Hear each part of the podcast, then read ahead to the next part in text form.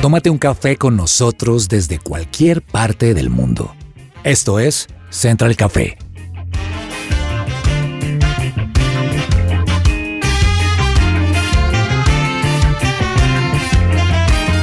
You make me shake, Holy Spirit.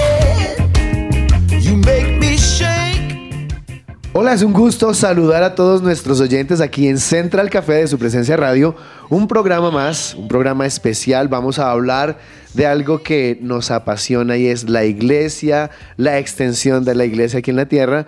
Y bueno, para iniciar quiero saludar a mis compañeros hoy, Laura, ¿cómo vamos? Y introducir este programa con una pregunta. ¿Cuál sería ese destino perfecto para un viaje perfecto?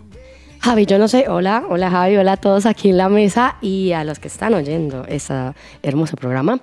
Eh, yo pensaría, o sea, yo no sé si sea perfecto, pero yo quiero conocer Londres. O sea, estoy como con eso. Hermoso destino. Hermoso destino, sí, sí, sí. Señor Samuel Ramírez, un gusto saludarlo, tenerlo aquí con nosotros en este programa. Si le preguntara yo cuál sería ese viaje perfecto, ese destino perfecto, ¿qué me diría usted? El gusto también es para mí, Javi. Un saludo a todos nuestros oyentes. Yo creo que es la combinación perfecta con los siguientes, con las siguientes cosas: brisa, sonido del mar Chancla. y una, un- una espalda insolada. Creo Y que- caladril. y caladril. Creo que la playa y un juguito de coco, de agua de coco, es la combinación perfecta para un destino, sea Ok, donde sea. súper chévere. Bueno, vamos con la MC, la señora Juanita González. La misma pregunta, Juanita, ¿cuál sería ese destino perfecto, ese viaje perfecto? Bueno, hola Javi, qué alegría estar aquí una vez más. Lauri, Sammy, por supuesto a todos los oyentes. Uy, destino perfecto. Mm, Sabes, en vacaciones me gusta sentir algo diferente a Bogotá, entonces rico el calorcito, como dice Sammy. Pero yo soy fan del frío. Entonces ahorita un destino sería donde esté nevando. Uy, ¿saben dónde? Eh, las auroras boreales. Ah, sí. Wow. Uy, conocerlas, por más de que uno tenga 10.000 cosas arriba para medio no sentir frío, ver esa majestuosidad en las noches me parecería increíble. Increíble, pues muy lindos sus destinos. Eh, yo también me inclino hacia, hacia, lo, hacia lo frío. Eh, yo tengo, tengo un deseo con mi esposa y es poder viajar a la Patagonia. Eh, nos parece un destino muy lindo, muy romántico, frío sí, pero bastante romántico. Pero bueno, no vengo a hablarles hoy de viajes, no vengo a hablarles de vacaciones, vengo a hablar de otro tipo de viajes, de otro tipo de experiencia y es la de las misiones, de salir del lugar donde vivimos, de nuestras comodidades y renunciar a todo por irnos a un lugar desconocido, otra cultura, para llevar el mensaje de Jesucristo. Ese es otro tipo de viaje helado, pero no tan cómodo en muchas ocasiones. No, no es tan cómodo. Cuando estabas, cuando ahorita que estabas hablando de esto, yo decía, bueno, eh, si me tocara a mí escoger como un país donde llevar como el mensaje, ¿no? Eh, que no fuera el turístico, porque acaba de decir Londres, creo que por ejemplo me mantendría en, en, en Europa, porque creo que ahí es donde digamos, hay tanta opulencia y tanto acceso a todo que la gente se ha olvidado del nombre de Dios, ¿no? O sea, estaba Qué pensando como en. Asia, arranquemos por allá para un país musulmán, pero creo que eh, cada vez como que la gente tiene más acceso a tantas cosas que se le olvida lo primordial que es tratar de, de buscar y conocer a Dios. Así es. Yo sé que Sammy está que se habla, pero tenga ahí lo que va a decir Sammy. No se desconecten, seguimos aquí en Central Café de su presencia radio.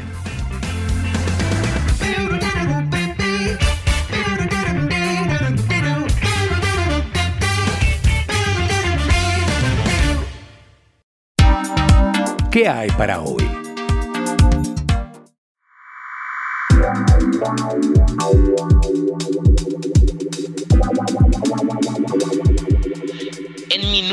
De papá aprendí que a ningún papá, menos a mí, nos gusta que nuestros hijos hagan berrinches. Pero cuando pasan estas situaciones debemos saber cómo controlarlas.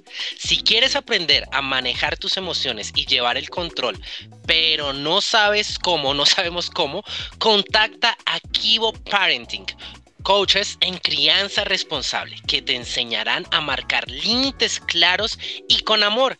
Escríbeles al más 1 772 259 6904 o visítalos en papasinparables.com.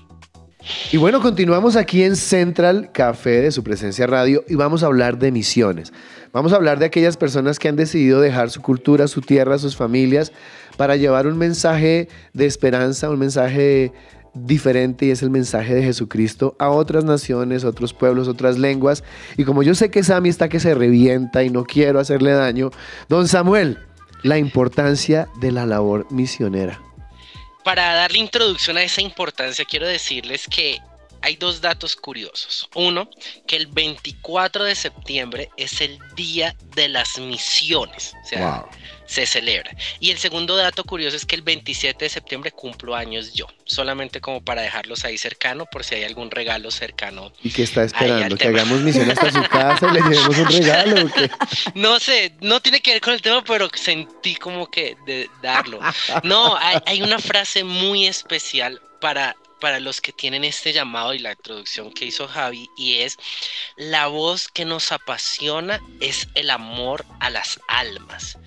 Para uno tomar la decisión de, ser misionero y como todo este preámbulo que estamos dando, yo sí creo muy importante que tiene que haber un llamado muy profundo para uno dejar su tierra, para uno dejar su familia, para uno dejar las cosas que a uno le gusta, para adentrarse a un mundo que va a ser totalmente diferente y que puede generar y traer muchísimo, muchísimo riesgo. Entonces, misioneros han habido muchísimos han llegado a, a, Latinoamérica, hemos tenido ese privilegio de, de tener personas que han sembrado con amor el, la, palabra, la palabra de Dios y creo que, que la importancia del misionero está en, llegar a un lugar, como decía también Laura al inicio, de, de, ir a Europa porque se han olvidado este nombre, a llevar este, este mensaje. Para hablar de misiones, yo creo que valdría la pena decir qué es un misionero. Y un misionero, misionero es un individuo que tiene la misión de salir a difundir el Evangelio. Estas personas, por lo tanto, se dedican por completo a predicar con la intención de convertir a quienes no profesan su religión o no conocen este mensaje. Ahora, vale la pena también aclarar que hay misioneros que salen de sus naciones, ¿no es verdad? Y van a otros países, eh, como decía la a Europa, Asia, África, bueno, y llevan el mensaje. Pero también hay misiones internas dentro de los mismos países. Así que la misión no tiene que ver solamente con salir del país, sino que tiene que ver con el ir y predicar un mensaje. Ahora, Mm, claro. ¿cómo, cómo, cómo saber yo, Laura, si tengo el corazón de un misionero? ¿Cómo saber Pues- si tengo yo el llamado? ¿no? Porque esa es una palabra que, que, que está dentro del argot cristiano, de, de- de la jerga de la iglesia, es, es que tengo el llamado y Dios Sí, me sí, sí. llamó, pero ¿y qué es un llamado? O por qué no decir más bien si tengo el corazón para Sí, sí, salir Javi, y hacer ¿sabe eso? por qué? ¿Sabe por qué? Porque cuando Laura nos da esa introducción profunda de Europa y todo, se le nota que tiene... No, ella, Tiene ella corazón. tiene el corazón misionero, creo. bueno, eh, ¿qué les diría yo del corazón misionero? Miren, yo cuando, cuando leí y supe que era este tema, me puse a pensar en eso, en qué puede haber en el corazón de una persona que decide ser misionero y creo que tiene que ver con la palabra vocación. Y busqué qué es la vocación y es la inclinación o el interés que una persona siente en su interior para dedicarse a una determinada forma de vida o a un determinado trabajo.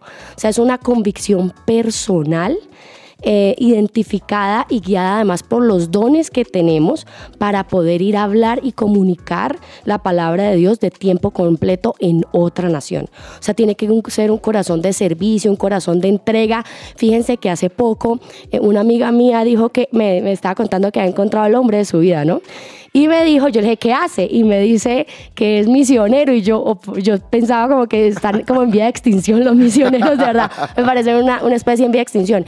Y me dice, pues yo, oye, pero, o sea, tú tú, yo te conozco y tú ese llamado como que no lo siento como tan evidente. Y me dice, no, pero pues yo lo podría acompañar, ¿sabes? Yo voy orando y yo...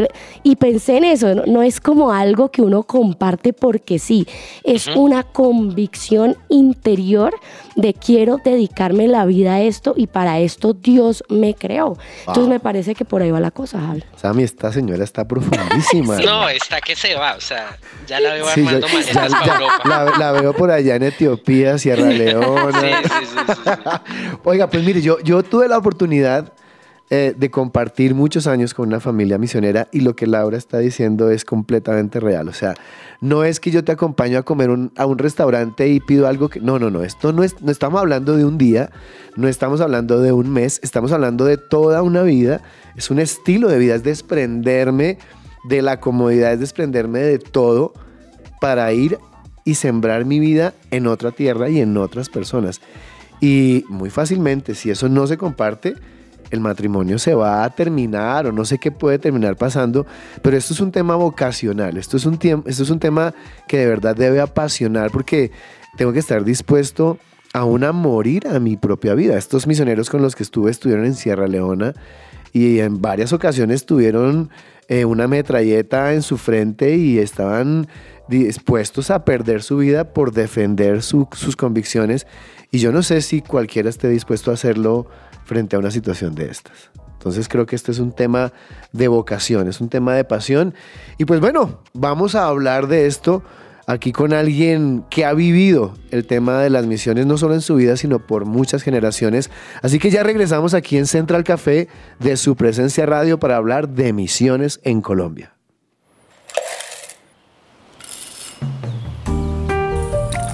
Llegó la hora de tomarnos un expreso. Misioneros en Colombia, aquí hoy en Central Café, pero vamos a hablar, Sami, con una persona que ha vivido las misiones en carne propia.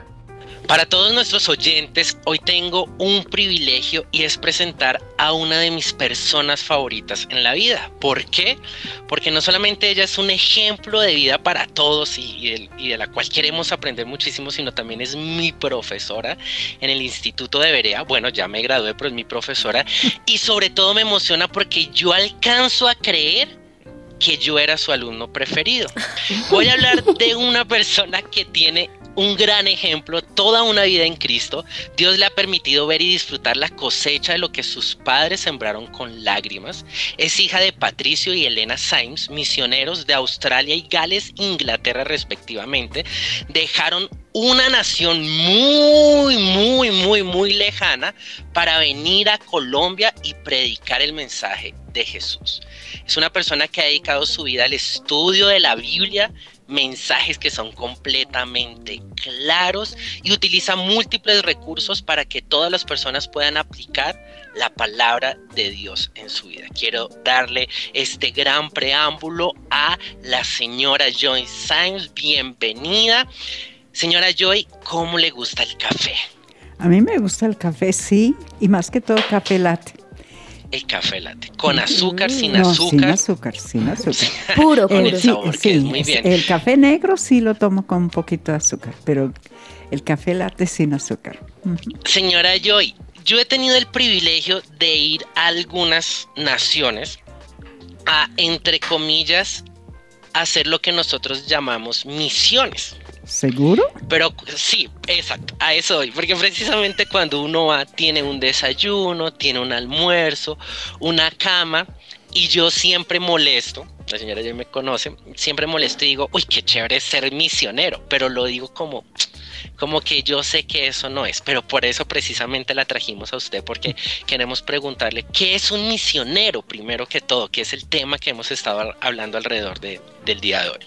Pues un misionero es una persona que Dios llama para ir a un lugar donde no han escuchado de Jesucristo, hablarles de Jesucristo y muchas veces van a tener que eh, vivir en lugares no tan cómodos, no tan especiales y tienen que aprender el idioma, tienen que llegar a conocer las personas y en un sentido tienen que mu- muchas veces ah, pasar por dificultades ah, de de buscar dónde pu- pueden vivir, oposición por las personas que no quieren escuchar, eh, no es algo tan, eh, tan ah, fácil. Implica el, el, eh, primeramente tener un llamado de Dios y saber a dónde ir.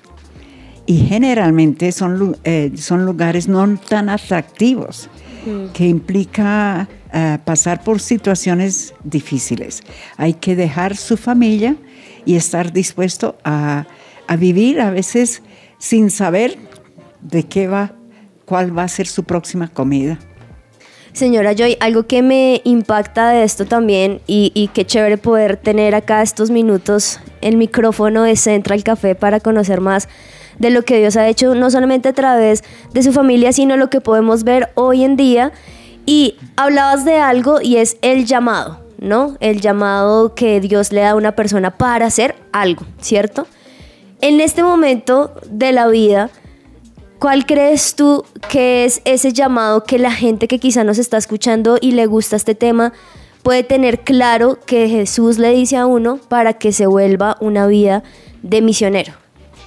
Ah, el llamado, en realidad, Dios nos llama porque Dios pues nos ha creado y Él tiene un propósito para cada uno de nosotros. Nos ha dado capacidades, talentos y, y generalmente el llamado que Él da tiene que ver con lo que es su capacidad, su talento. Pero para recibir un llamado no es un proceso de un momento a otro. Primeramente tiene que llegar a conocer a Dios como su, su Salvador, a creer en Él, estar dispuesto a obedecer. Y el llamado comienza en la obediencia, sea con sus padres, con sus líderes, sea en la empresa que trabaja, a veces hacer algo que a uno no le gusta. Primeramente el llamado depende del deseo de obedecer. Y luego muchas veces el llamado para ir a un campo misionero resulta porque uno ha escuchado, um, sea por leer, por predicaciones, por otras formas de eh, necesidades de personas de conocer de Cristo. Y hay que entender, cuando hablamos del llamado misionero, es para ir a, a un lugar donde nunca han escuchado de Jesucristo, donde no tienen la oportunidad, no hay quien les va a hablar. No hay nadie que pueda explicarles. No, de pronto ni saben de que existe. Ah, no es a un lugar donde ya hay iglesias. Es a un lugar donde no hay nada. Señora Joy, en ese sentido yo quería preguntarle, yo siento que Latinoamérica, en general de México para abajo, em, de alguna manera tenemos conciencia de la existencia de Jesús, es decir, eh, si no son católicos nos identificamos todos con el cristianismo y en ese sentido quizás uno podría decir que en América Latina ya no se necesita tanto una ola misionera. En este momento creo que somos fruto de una ola misionera como de los noventas.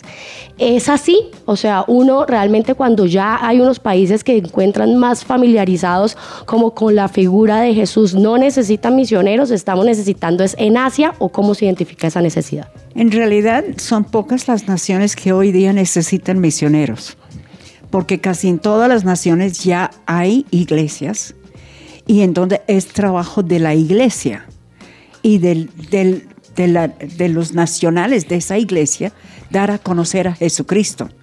Por eso yo digo, Colombia no necesita misioneros.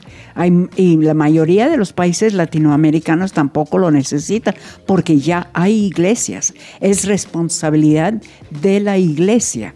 En otras palabras, es responsabilidad de los que están, de conocen a Cristo, hablar con sus familias, sus amigos, donde trabajan, vivir una vida que atrae y la gente quiere saber qué es lo que ellos tienen. Por eso es, eh, hay muy pocas naciones hoy día donde se necesita eh, la función de un misionero.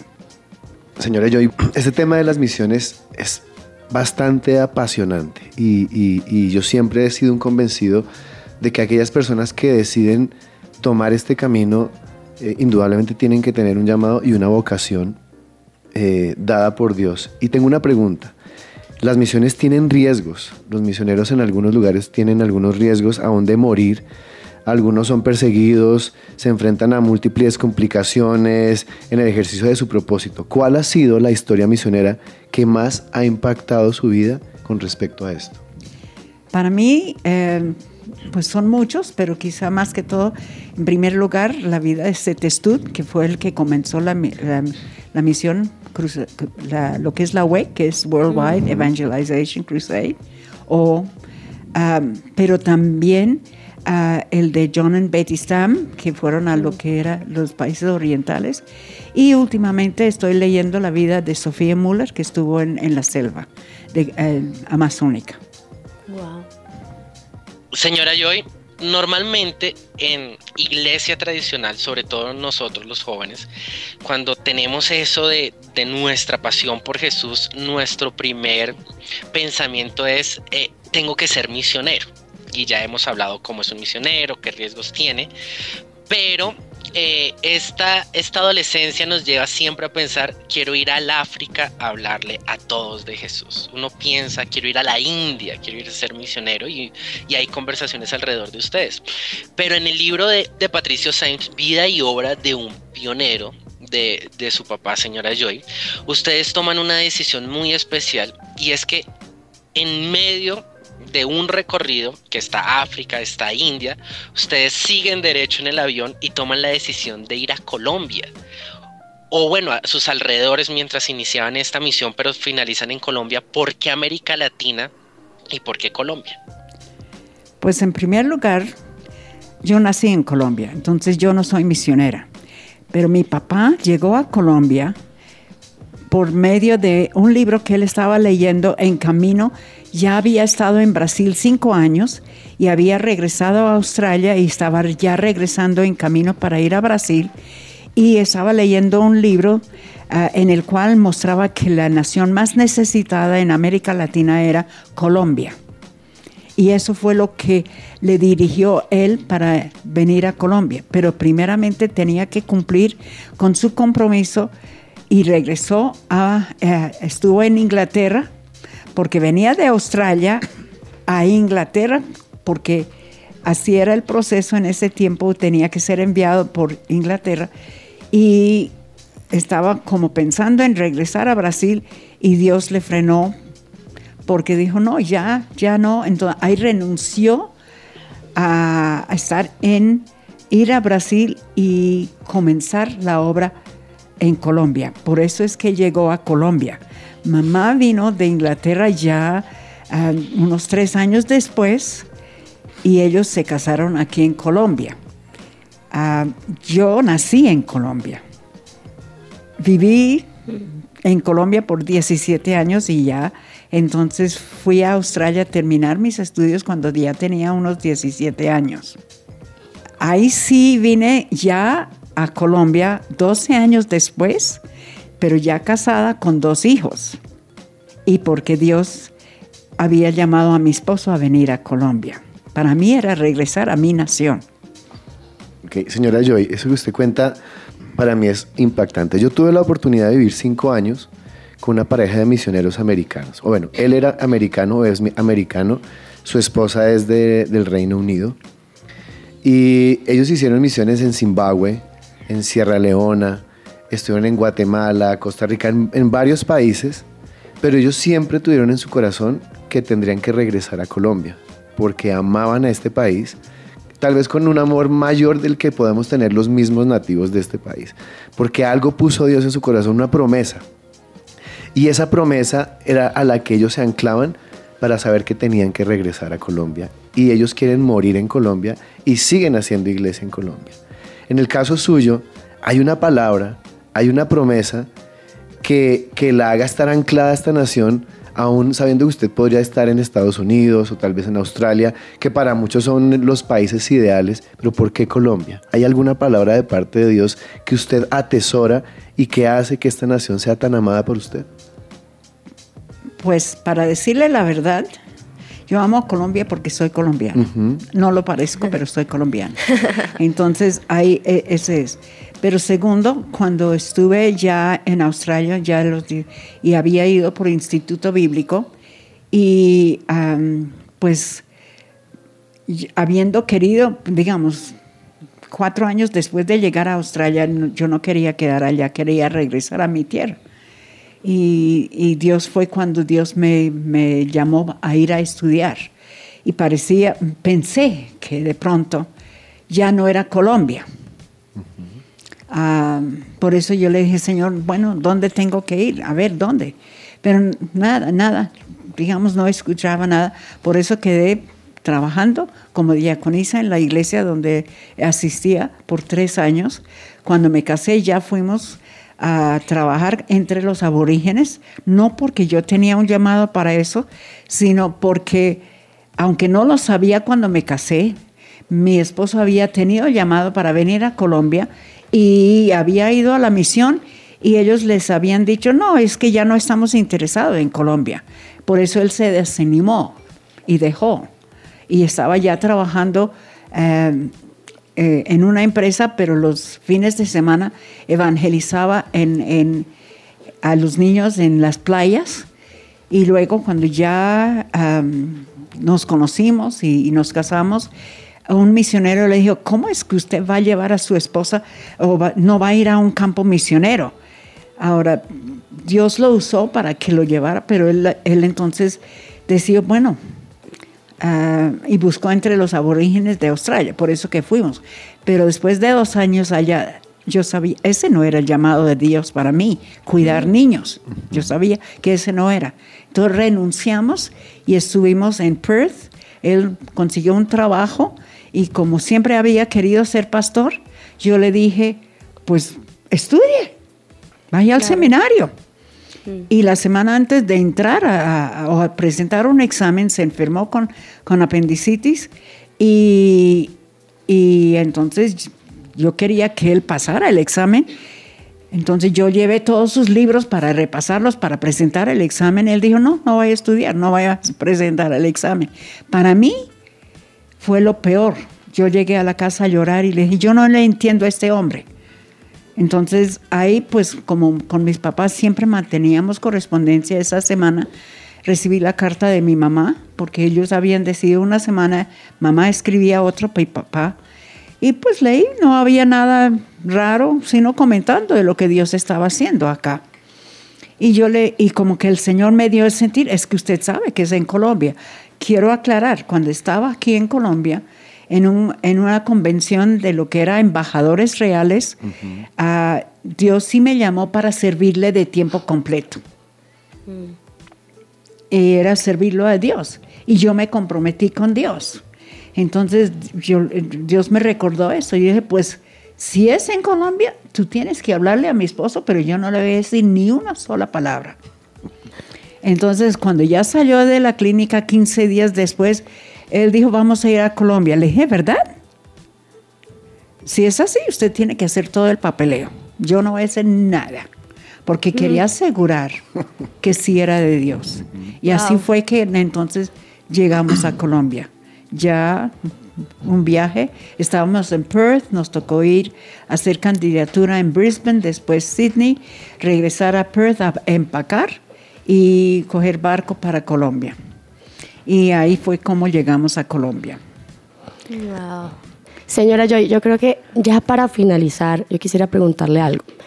Con lo que estábamos hablando de, digamos, de esa responsabilidad que tenemos ya las iglesias locales y nosotros como creyentes de dar la buena noticia a nosotros mismos y de que quizás ese, esa labor del misionero como lo conocíamos tradicionalmente, pues puede ser un poco reemplazada porque todos hablemos de Jesús, ¿sí?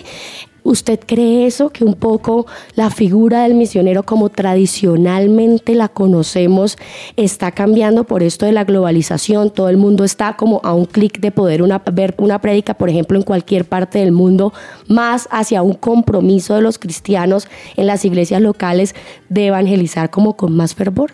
Pues tú lo has dicho, el compromiso que tenemos como hijos de Dios es de dar a conocer a Jesucristo. Es vivirlo en tal forma que las personas quieran conocerlo. Y en realidad, eh, hay en la idea de la mente misionero como en un sentido, ah, es turismo. Lo que hay ahora en la mente de la gente es, Sí. Es en un cierto. sentido es turismo. Sí, sí, sí. Y en realidad ya no. Si Dios lo llama a otra nación, ya es para ir a esa nación, plantarse en una iglesia y cumplir su función. Y ahí sí va- le va a tocar conseguir trabajo y trabajar. Digamos, ya no es responsabilidad. Digamos, lo que era la idea de misiones ya es diferente. Hay que entender eso. Es, y quizá tenemos que cambiar la mentalidad de, de lo que es misioneros. Porque ya muchos, vamos a, a- un, a un tour misión, bueno, no le llaman tour misión, vamos a misiones. Y van y de pronto eh, reparten ropa y ayudan y hablan de Cristo, pero regresan. En un sentido es como um, un- lo que no, para mí de joven era un campamento o convención. Ok. Sí, e- es dar a conocer, a ir a otra ciudad. Entonces yo creo que hay que ya mostrar que ser misionero, en un sentido, es el término que se le dio a una persona a cumplir el mandato de Dios. Y todavía tenemos el mandato de Dios. ¿Y qué es?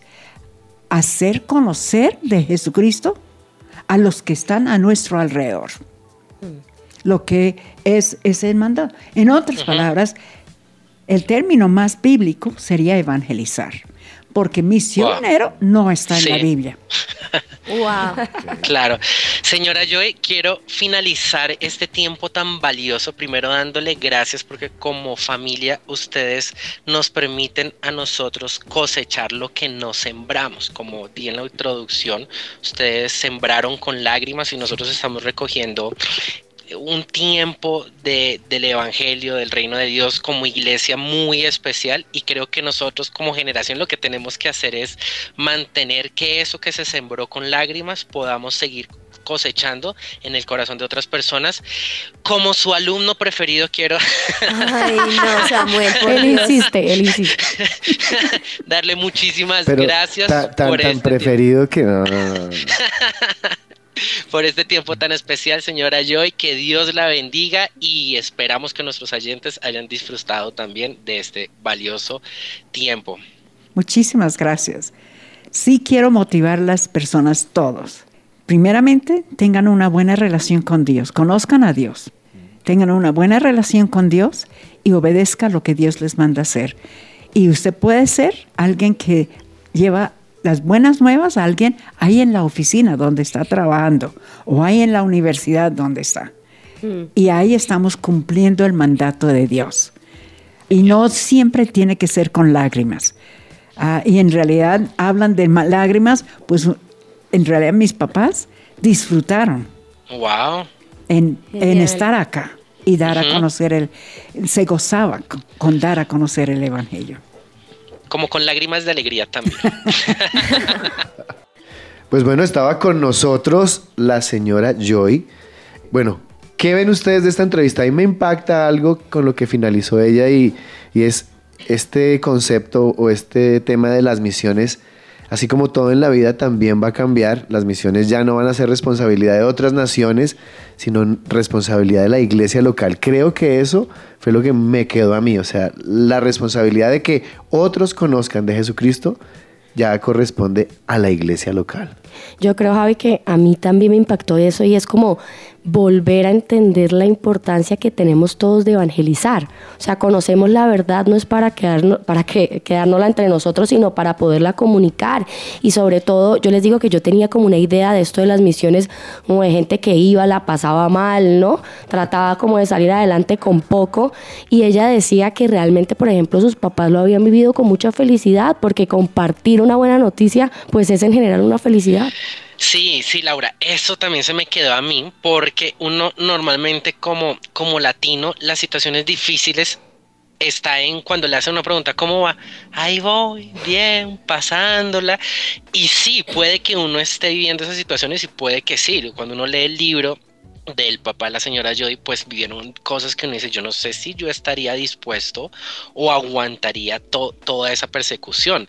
Pero ellos con lo que tú dices es la clave, que a, pesar de las situaciones difíciles, sabían que estaban colocando en Colombia el nombre de Jesús para que tras generaciones llegando a nosotros y, a, y aún a los que vienen, puedan recordar lo que esos hombres hicieron al tomar decisiones tan, tan valiosas. Sí, me, quedo con eso también y, y- es que cambió la percepción, o sea, el hacer misiones no es un sufrimiento, por el contrario es un gozo, porque finalmente es un llamado que proviene de Dios y no creo que venga, que haya algo que pueda venir de Dios que pueda producir dolor, porque la voluntad de Dios es buena, agradable y perfecta. Así que la responsabilidad de la iglesia, la responsabilidad de la iglesia ahora es hacer iglesia, continuar con lo que muchos hombres y mujeres iniciaron hace tanto tiempo, eh, honrar todo ese esfuerzo, honrar toda esa dedicación y lograr que se extienda el reino de Dios por todas partes.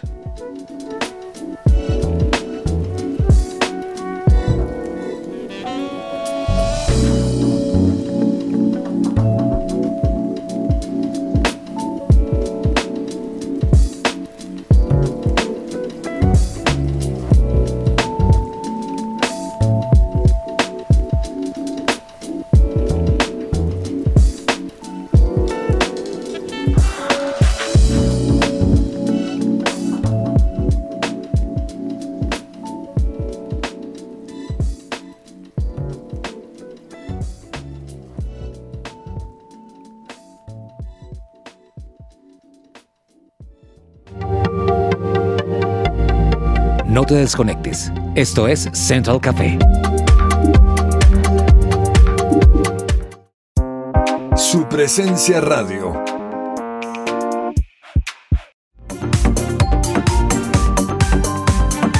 Regresamos a Central Café.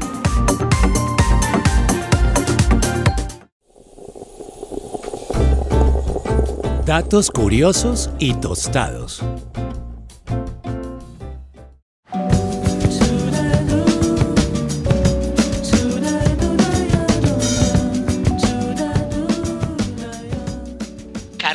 De Indias. ¿Han ido Laura y Juanita? Sí, Sam. Sí, señor. Ese es, para mí es mi segundo hogar. Oficialmente distrito turístico y cultural. Desde 1991, ubicado a orillas del Mar Caribe y fundada el primero de junio de 1533. Tuve el privilegio de vivir en la heroica Cartagena y tiene una historia que me fascinó. La historia de piratas.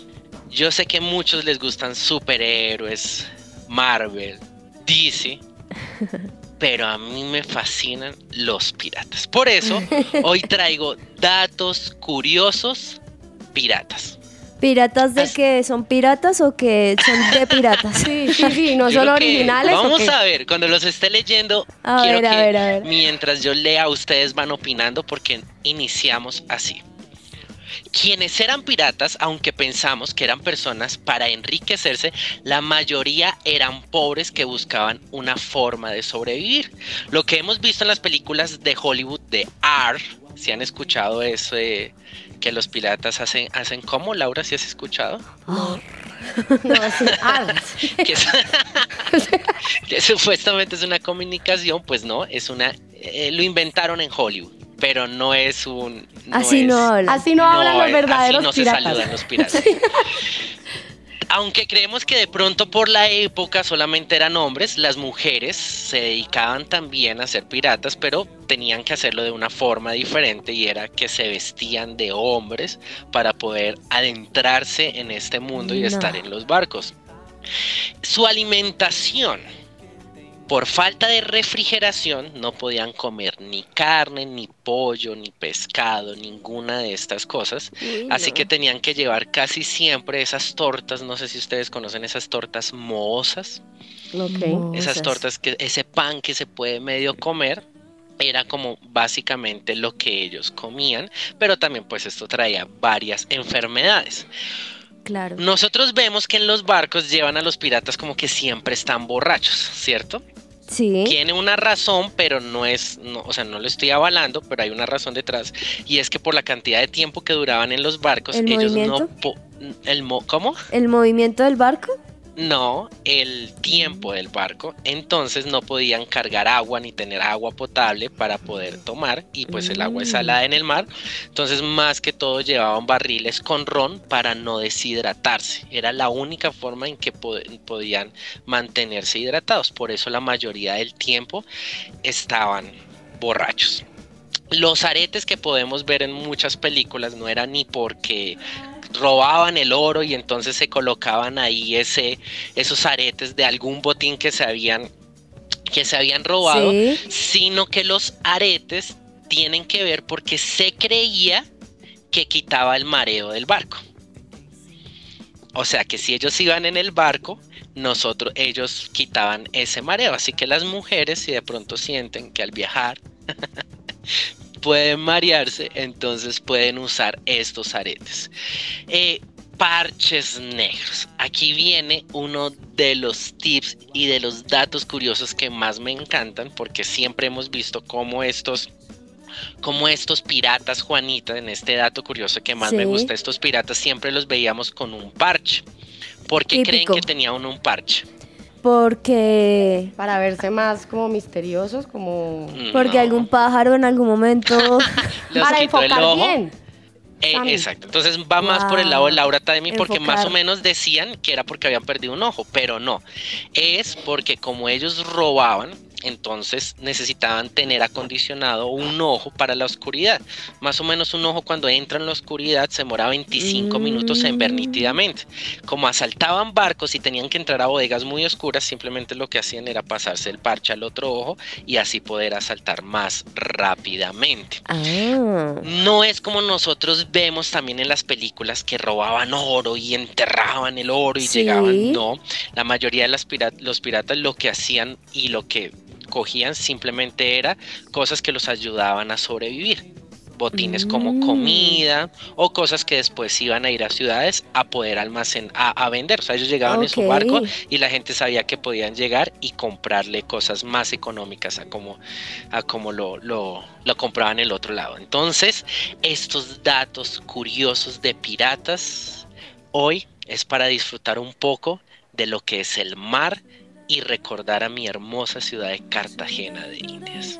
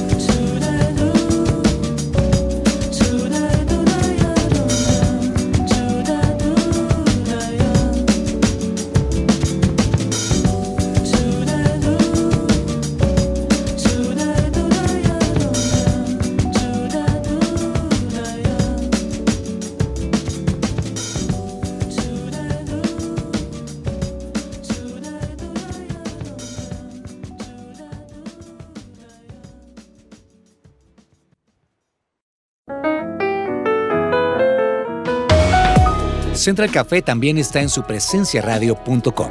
Allí puedes encontrar el listado con todos los programas de Central Café en SoundCloud.